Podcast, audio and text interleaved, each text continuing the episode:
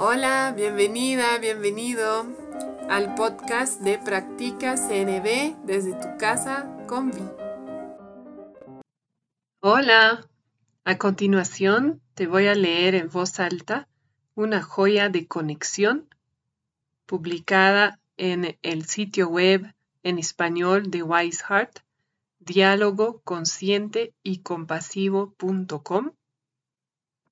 Ahí mismo en la pestaña de recursos gratuitos puedes encontrar las joyas de conexión por escrito y te puedes suscribir para recibirlas directamente a tu correo cada 15 días. Estas joyas a mí me sirven para entender cómo integrar tanto la comunicación no violenta como el diálogo consciente y compasivo a mi vida diaria. Espero la disfrutes. Hola. Hoy te voy a grabar la joya de conexión llamada Comunicación no violenta y autenticidad. Escrita por la Sherlock Charney, con aportes míos y de Fer Mateo publicada en diálogo consciente y compasivo.com el primero de febrero 2024.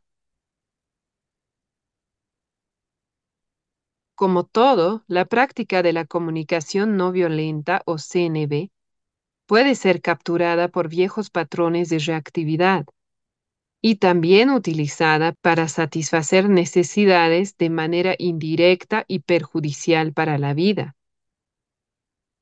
La CNV no te da autenticidad, amabilidad o compasión. Sí te proporciona un marco para experimentar la vida y una forma sencilla y concreta de conectar y de expresarte con autenticidad, amabilidad o compasión, si así lo eliges. Un error común en el aprendizaje de la CNV es pensar que se trata de que las personas estemos siempre tranquilas y siendo amables. En realidad, la práctica de la CNB consiste en estar en conexión con lo que está vivo en cada momento y con nuestra autenticidad. Y a menudo esto puede significar sentir enfado, exasperación, frustración, irritación, etc.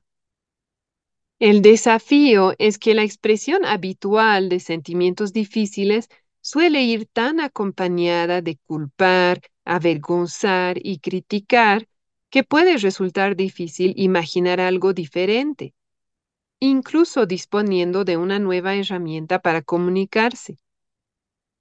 En la práctica de la CNV podrías empezar tomando conciencia de que la reactividad está presente en ti y de que tu voz se eleva y tiene un tono particular. Y luego expresar lo que es verdad para ti, haciéndote responsable de tus sentimientos y necesidades, sin recurrir a la crítica y la culpa.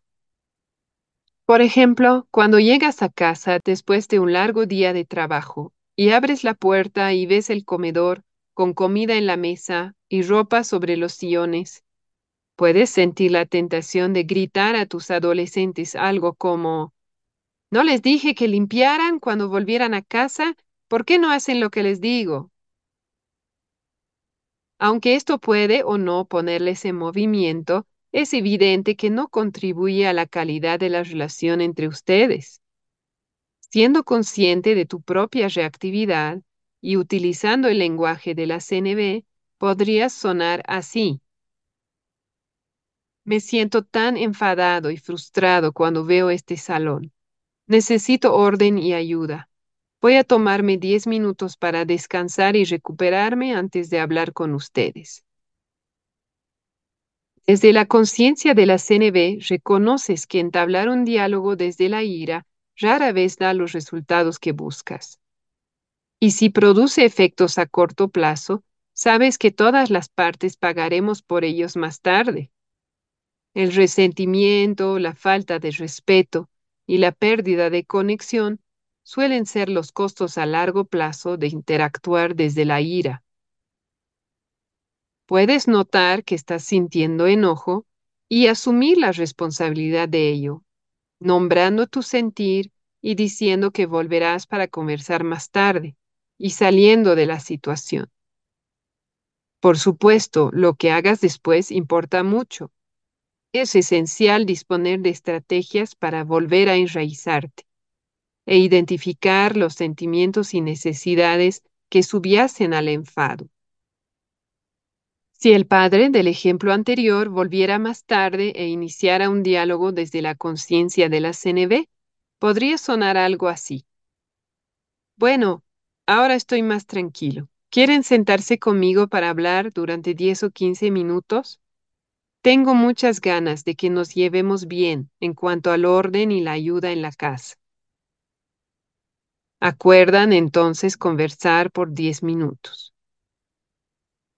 Cuando veo el estado del comedor me siento cansado y frustrado porque quiero sentirme a gusto en casa y una casa limpia y ordenada me ayuda mucho. Quiero estar seguro de haberme expresado claramente.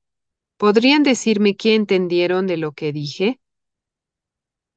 Esto es solo el principio de una conversación. Y aquí hacemos hincapié en la disposición a dialogar. Es decir, estás expresando tus sentimientos y necesidades y tienes disposición a escuchar los sentimientos y necesidades de las otras personas para luego poder llegar a un acuerdo que funcione para todas las partes.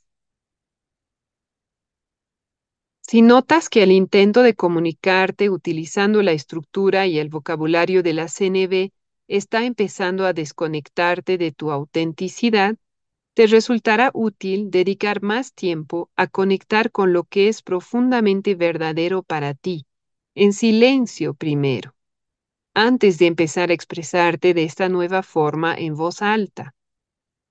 Puedes adoptar la práctica habitual de escribir un diario, meditar o quizás sentarte en silencio a observar tu experiencia antes de un diálogo importante. También puedes pedir un espacio de empatía a tu pareja de práctica o hacer un juego de roles de la conversación que quieres iniciar luego. Práctica. Tómate un momento para pensar en la última vez que intentaste utilizar la estructura de la CNB en un diálogo y empezaste a perder la conexión con tu propia autenticidad. ¿Qué partes de tu propia experiencia puedes identificar ahora que perdiste de vista durante el diálogo? Por ejemplo, ¿cuál era tu intención al iniciar o durante el diálogo? ¿Cómo te sentías? ¿Qué estaba vivo en ti? Tómate un tiempo para notar y escribir qué te hubiera apoyado más o podría apoyarte más la próxima vez que quieras utilizar la CNB para interactuar o dialogar, manteniendo tu autenticidad. Gracias por escuchar la joya de conexión de diálogo consciente y compasivo.com. Espero te haya servido. Que tengas un lindo día. Estuviste escuchando el podcast Practica CNB desde tu casa con Vi de Concepto Jirafa. Si tienes preguntas, sugerencias, te invito a escribirme a conceptojirafa.gmail.com y también a visitar la página de Facebook Concepto Jirafa.